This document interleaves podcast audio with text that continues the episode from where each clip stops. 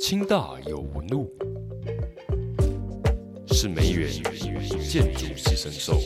还是土地公呢？其实清华大学校园内的宝藏不止如此。现在就让清大有纹路 Podcast 为您揭开清华大学文路馆的神秘面纱吧。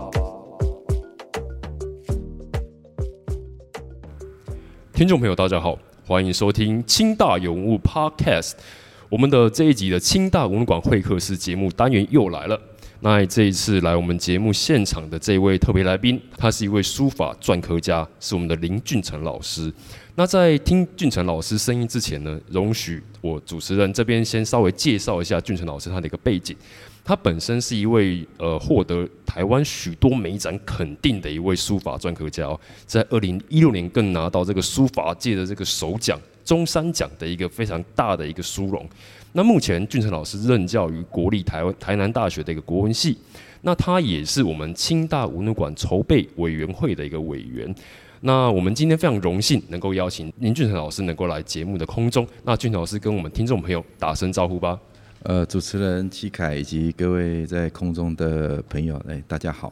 哦，俊成老师真的是我们其实已经认识有一段时间，但也是第一次用这样的方式能够跟老师聊一聊。老师，你过去你的一个创作经验跟你的一个研究研究背景这样子。那呃，首先就想要请老师谈谈，就是说你本身呃，你过去的一个研究专业以及你丰富的创作经历，这部分能够能不能先跟观众朋友稍微聊聊？嗯，呃，我。大学的时候，呃，发现自己呃可以走书法篆刻这条路啊，那也是呃慢慢的觉得自己好像别的事情也做不来，就好像写字刻印是我这辈子能做的事情，因为我本来的专业是 是体育专业，体育专业？是是是，就是大学是学体育的啊，这个落差非常大，哎，不过。不过，这个书法的记忆跟跟身体的运动之间的关系也都蛮紧密的哦。呃，所以就呃毕毕业后，然后当兵退伍，那退伍就在鹿港呃做过这个几年的文化工作。那其实那时候也是准备要念研究所，呃，那念研究所其实也是想要。解决自己在书法学习上面、在理论上面的一些不足，以及解决一些困惑啊，所以就一一路从呃硕士念到博士，都是为了想要解决自己觉得的当书法当代的问题哦，所以呃我的研究跟创作其实是息息相关的哦，所以呃也没有什么特别的说很高的一个。呃，学术企图，呃，就是说，我想我在创作上面，在思考上面会遇到的问题，应该也是我同时代的人都会遇到的问题。所以，从解决自己的问题开始去去做学术，哎，大概是有这样子的一个发展的历程。是，所以等于就是说，老师你一直在追寻的是从呃原本的创作。然后透过学术的方面去理解，可能在创作当中遇到的问题。嗯，那呃，就一个局外人来来问的话，所以老师，你书法本身创作这个历程是从很久以前就开始吗？呃，从小当然会有兴趣啦。那因为从小家里呃并没有提供这样子的学习的环境。呃，就只是呃自己有兴趣，因为在鹿港这个地方长大，呃，很容易看到书法，也很容易看到书法家的挥毫，所以会觉得呃很向往呃做这样子的事情，所以小时候会自己买文房四宝来写，可是不得其门而入，哦，后来这个种子大概就埋了很久吧。到了大学，有多元的社团的选择，就参加了书法专科这方面的国画这样的的的社团。呃，那台北体育系基本上似乎也不用呃花太多时间在课堂的学习嘛。是，我自己是比较混，所以就花很多的时间在呃书法专科的学习。那运用当时在台北读书的资源，跑故宫以及历史博物馆一些画廊啊，然后找老师学习的呃机会也特别的好啊，就在那个时候，呃，就整个过去没有了的心愿就就大大的爆发了这个学习的这个动能。是，老师，我还是非常好奇，因为你提到说你过去是呃大学是念体育系，但是后来继续往这个书法创作来来走，因为您的这个后来你的。研究主要是在我们的书法创作跟美学，甚至是身体感之间。是。那这个部分跟老师你过去，因为你刚刚有提到说，这跟体育跟你的身体好像有密切的关系，就是说为什么会有这样的动机来后来钻研这样的一个研究专业？嗯，其实我那时候一开始想要解决的问题，就是说书法当代性的问题，因为在我读呃研究所的大概就二十年前吧，哦。那时候台湾有很多的书法的论调，就是现代书法的问题，就是传统书法跟现代书法，你必须要做个选择，你要写一个属于这个时代人的书法的这一种，呃，这种挑战哦。那我在大学的阶段学习的是非常古典而严格的书法的的训练啊，呃，所以就觉得这个挑战对我来讲是。呃，是很大的。那在理论上怎么回应，其实就变得非常的重要。那我在读研究所的时候，接触到的老师很多都是刚从欧洲回来的年轻的学者，那带来了很多的这个当代思潮，呃，比如说法兰克福学派啊，或者是呃比较新的现象学的研究，或者是诠释学的的研究，以及。呃，法国的这个后现代美学等等，所以这些问题对我在思考书法的这个当代性来讲是非常强的理论资源哦。那呃，生理现象学其实是很重要的哦。那生理现象学里面的很多的讨论，跟我们书法学习的一些临摹的这些现象，其实有很密切的呼应。那再者，书法里面的很丰富的学习的经验。甚至可以补足我所读到的呃生理现象学里面谈不清楚的地方，因为书法里面它有很多精微的身体感的描述跟感受，那这个可能是理论里面谈不够彻底的。所以虽然是运用理论，其实某种程度我们也在补充理论的呃不足的地方哦。这个当然就是都是会就是说相互的这个的这个回馈嘛哦。那其实这个就是一个跨文化研究了，就不是说比较比较哲学的那种研究方式，是一种呃，同样为了要解决一个问题而把东西方不同的理论的资源拿出来解决你接下来可能人类在某个事件上面遇到的问题。那我觉得这种研究的态度是很很不错的。那刚好呃很多的呃朋友呃市长都是在做这方面，所以。呃，对我的帮助非常的大，包括呃杨鲁斌老师，就是我们这个呃清华文物馆的灵魂人物哦，杨老师也是在我们这样子这个学习的这个的的群体里面的呃领袖人物啊，所以也是有有有荣幸跟杨老师这样接触，哦，对我的研究都非常都有非常多的帮助。老师，你其实你刚刚有呃提到非常多关于您的一个理论思想。跟你的整个创作的一个实践的并行的过程，我就非常有感触。因为老师您在今年八月份，呃，刚在台北的艺云书完成了一一档个人非常重要的创作个展书写。那这档展览，你可以跟听众朋友分享，就是说你在这个展览结束之后，你的一个个人心得，以及你后续有没有进一步的一个未来创作计划？嗯，呃，在艺云书艺云书的这个展览，它对我。而言，一个蛮大的意义是我第一次在这个商业画廊展览。哦，那过去的展览大概都是呃公家单位、公家单位邀请的，呃的展览，那就是考量的事情不必那么的多，也不必那么的复杂。那在私人画廊，它它其实。呃，说直白一点，他就面对整个艺术市场对你艺术作品的接受的一个情况，这个呃比较赤裸裸的考验嘛，哦，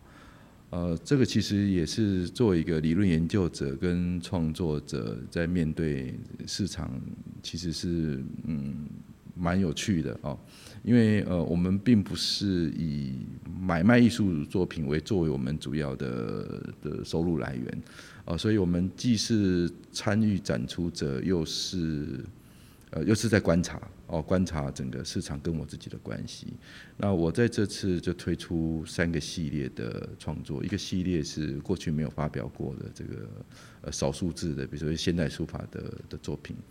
那第二个就是传统晚明的路数，这是我比较过去熟悉，而且是在书法界比较知道我的部分。那另外一个部分就是小品嘛，就是以以文学的短句哦排句为主的创作。那这三个系列其实可以观察到，呃，我们台湾书法，就或者是说译文的呃收藏界，呃对书法的看法哦。那普遍来说，现在呃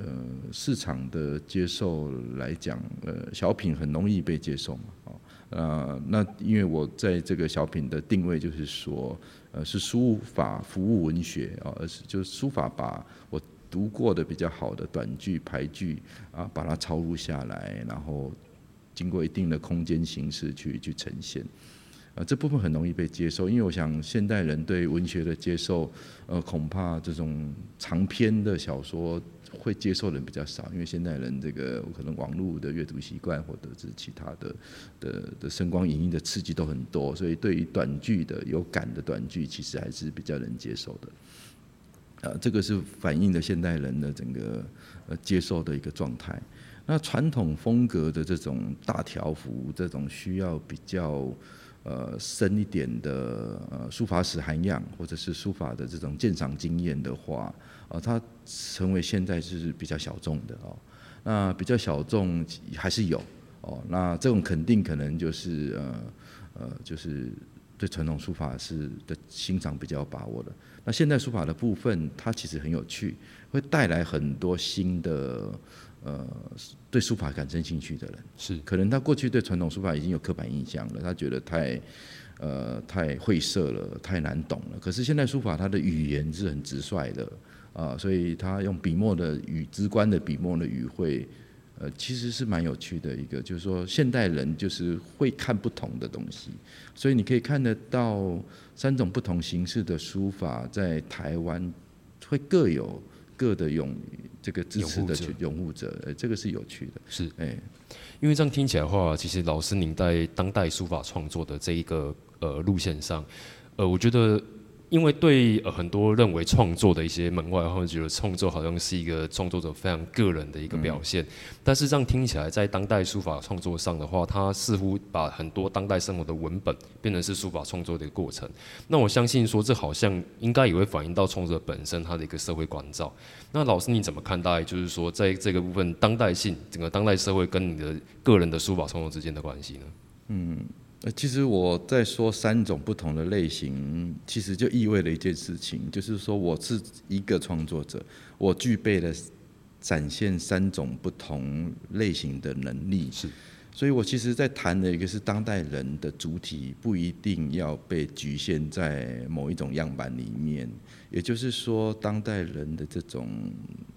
主体的可能性的自我的开发。是很重要的。就从我自己的创作的经验来讲，哎，我可古可今，可东可西这样子的这种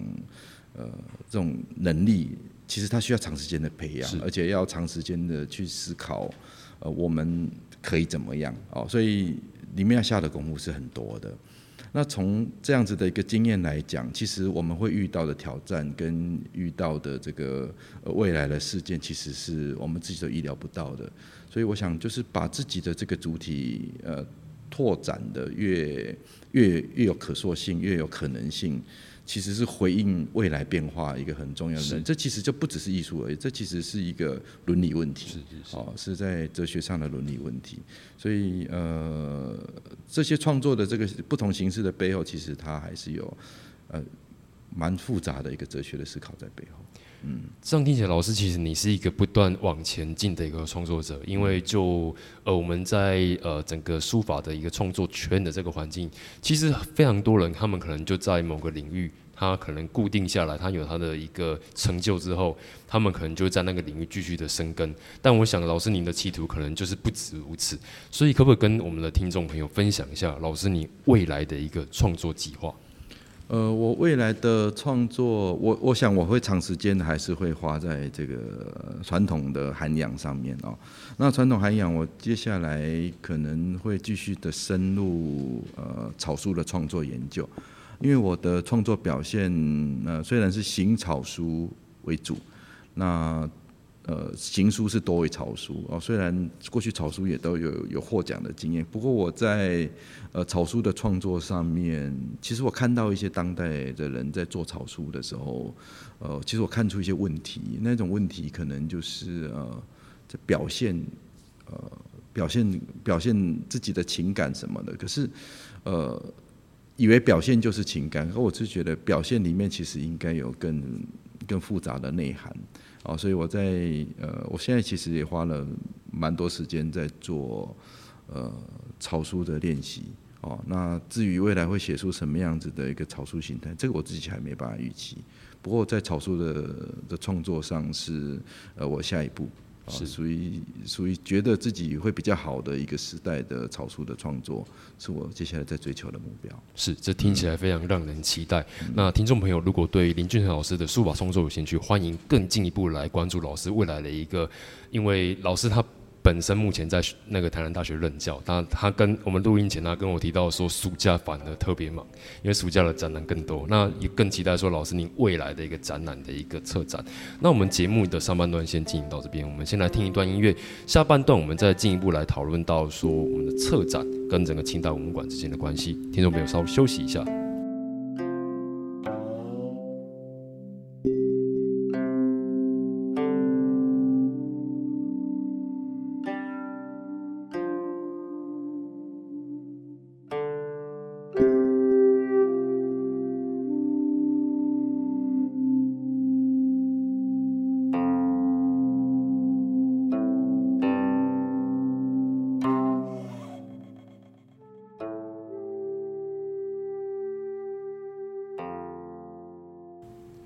感谢听众朋友回来，我们清大永屋 Podcast。今天来到我们文物馆会客室的是我们呃台湾著名的书法篆刻家林俊成老师。那在节目上半段，其实老师也分享了许多他个人的一个创作脉络跟他的一个思想的一个路径。那在节目下半段，因为呃俊成老师他其实本身不止在创作界有非常深的琢磨，他后来也在呃整个场域的规划，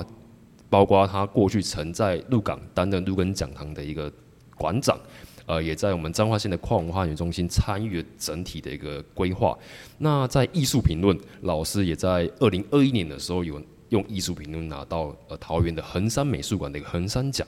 那在藏品的策展工作，老师的这几年的经历更加的丰富。在呃今年的四月份，在衡山美术馆有一档珍藏东亚书学的视域。所以其实呃俊成老师在创作者的身份之余，他在规划。场域的规划者跟一个译文的评论者跟策展人的多重角色之间，它持续的转换跟持续的一个质移动。那我就非常好奇说，呃，老师你怎么看待说，其实除了自己一个创作者的身份，你如何来到另外一个可能有别于观看艺术品的一个角色来执行这样的一个工作？嗯，因为我们呃，等于所谓的社会身份是，就还是在学学界供教书嘛，哦。那创作可能呃是我我的专长吧，哦，所以那我的研究也跟创作有关哦，呃，应该是说，嗯，在鹿港这个地方长大，呃，然后从高中时候就参与的文物古迹的导览解说，呃。所以就整个就是自自己觉得应该就是文化界的一一份子，所以一些古迹的抢救啦，或者是社会的这个呃环境运动也都有都参与的这个经验啊啊，所以在这种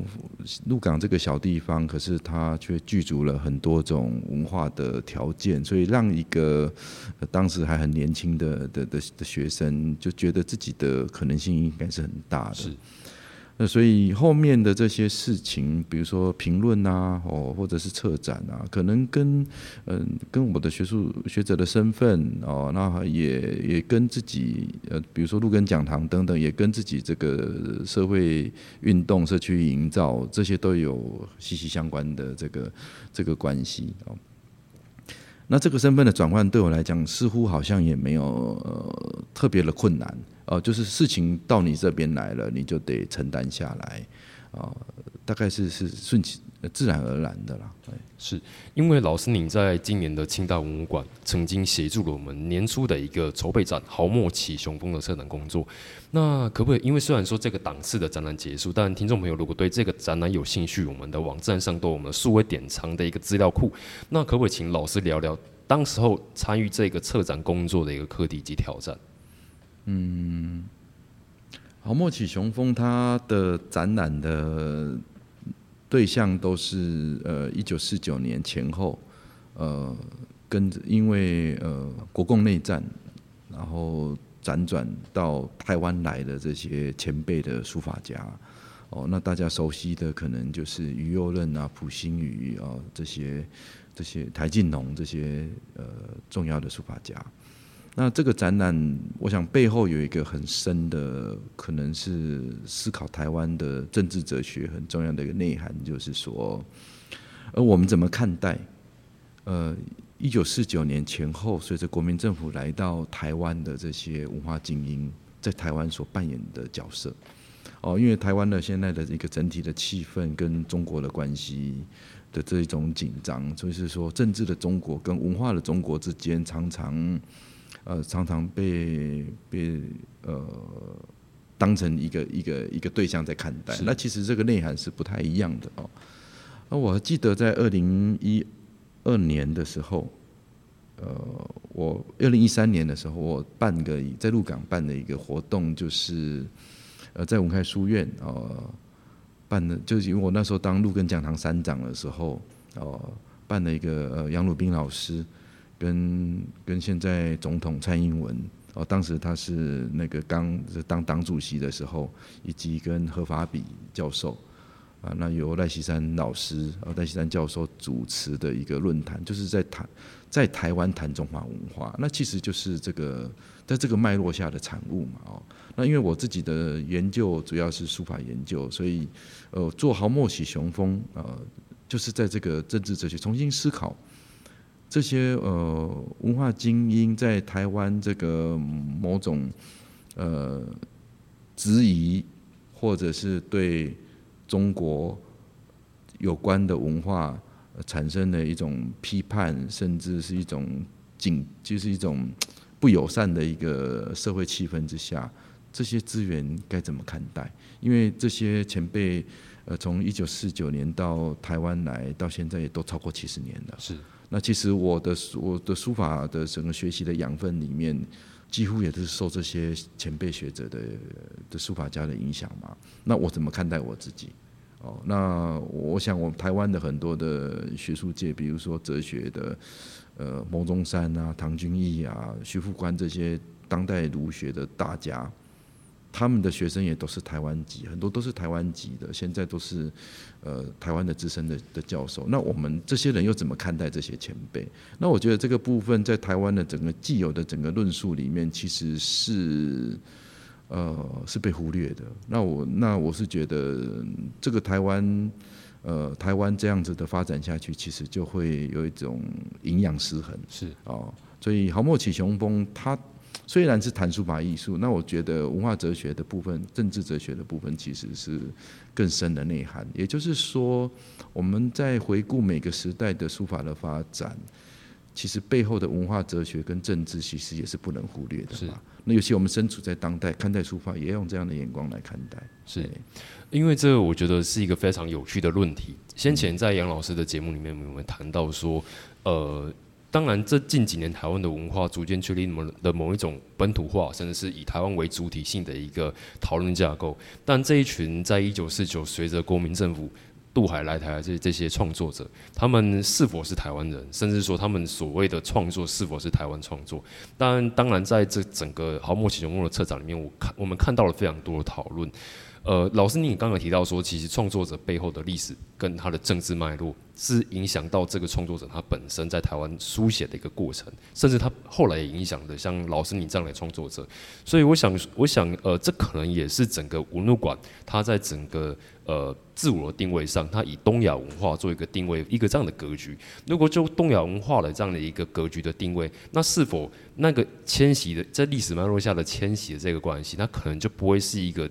呃，我们过去均于讨论的主体性跟本土化的一个框架所规范成了一个老师您刚提到的营养失衡的一个问题。嗯，那我我想说，老师，那你怎么看待说，呃，在航模型中的后续，那可能引发出其他的一个讨论？我觉得，呃，我想讨论是书法界关心呃这些前辈书法家的人，呃。找到了一个新的呃讨论的字的整个路数哦，因为过去的路数大概就是他们这些书法家的艺术造诣有多高啊，生命史的回顾啦。那这个文化哲学的这个视角是比较没有的哦，因为这个文化哲学的这个视角就可以呃去探讨啊，比如说呃像台静农他到台湾来。他的整个作品的题材大概都是有一种晦涩感，那这个晦涩感跟白色恐怖的这个关系哦，并不是说所有的跟国民所有的一九四九到台湾来的人都支持国民党，就是说他这个左派的这个背景跟国民党的这种紧张关系，这其实很复杂的。那我觉得我们现在很容易把。把某一个群体就一刀切啊，他们这些就是什么啊，瓦线哎，然后他们的书法就是怎么样，那他们跟本土的关系，呃，是怎么样？那我觉得这个本土本身就很复杂了。是哦，就是当年我们跟呃跟跟蔡英文的整个对话，后来在这个呃思想思想杂志哦这个期刊里面，哦，其实我也写写了一篇文章，其实我的这个论点就是说，那我们又如何看待？一九四九年以前，在台湾的汉文化，哦，那在台湾的汉文化，在接下来整个发，整个台湾现在当代的发展中，我们又情何以堪？哦，所以这个两种不同的汉文化之间的这个关系，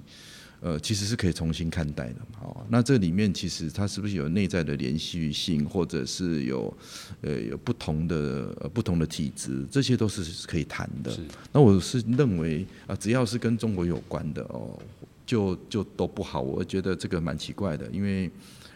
除非我们现在的语言已经不再是是华语哦，除非我们现在的文字已经一并都被改变了，以及以及我们现在的整个宗教文化都已经被改变了。我想一个这些寄存的这个文化对我们生活世界、生活方式的这个影响依然都在。那我是觉得应该。呃，用一个比较健康的方式来看待，把文化中国跟政治的中国，在教育上、在论述上面、在语言上面，有必要哦，作为呃，做比较清楚的厘清。哎，是，哦，这背后听起来有非常多的问题，只待当代我们的一些讨论去厘清跟去具体。那，哎，老师你怎么看待说？呃，因为清华大学文物馆，我们有了这样杨鲁斌老师的一个捐赠的丰富的馆藏，然后它又位于台湾的这一所清华大学的校园新竹市等等。那您会对这一所文物馆，它未来可能担负刚上述所讨论那些复杂课题，你有什么样的一个期待，以及你认为它未来的定位以及它公共意义何在？呃，杨老师的信念就是透过文物来说话。那呃，我想文物是会说话的。那文物会说话需要，呃，需要策展的人，呃，呃，有比较清楚的理念，呃，然后为每一次的议题，啊，然后在这些展品里面，呃，整理出一些呃展品的故事以及展品的这个呃的魅力，那人们来看，然后人们呢透过论述研讨，哦，原来这些展品。诉说的是我们在呃知识系谱里面一直都没有关照到的一个面向。那文化工作它是漫长的工作。那一个文物馆，尤其在台湾很重要一些呃从大陆到台湾的这个附校的这个清华大学哦来做一个文物馆。其实是非常有意义的。那这个意义绝对不是我们呃只是说它有意义，而是说它在博物馆成立之前，杨汝斌老师其实已经做了不少的活动了，那也引起社会呃一定程度的的回响。那透过一个正式的馆成立之后，呃，除了呃对社会的影响，有应该是对呃清华大学这些优秀的学生在呃大学四年哦，或者是到硕班、博士班的这个学习的这个历程中，呃，有会有积极的影响。是。那我们节目也来到尾声，那每一集的清华大学文物馆会客室都会邀请我们的来宾用一句话送给未来的清大文物馆。那俊成老师，您怎么期待清华大学文物馆未来是一个什么样的地方呢？呃，我希望，呃，清华文物馆是呃台湾文化呃再启蒙的一个转捩点。虽然我们在去年看到这个呃。文化协会一百年是有是谈光嘛，就是说台湾的启蒙嘛。那我是觉得这百年后台湾需要再一次启蒙，再启，也就是说对既有的启蒙的重新思考。是，我相信文物馆它背后的策展工作以及它的藏品，它自己会我们会讲出可能更多我们不了解这块土地的更多的故事。那我们非常感谢今天呃林林林俊老师莅临我们清大有物 Podcast。那老师你跟听众朋友说声再见吧。好，呃，谢谢各位听众，好，那，希望有机会再次相会，好，谢谢。是，那我们感谢我们的特别来宾林俊成老师，那也感谢各位听众朋友收听本集的清华大学文物 Podcast，期待你们都是未来走进清华大学文物馆的那一个人，我们下次空中见，拜拜。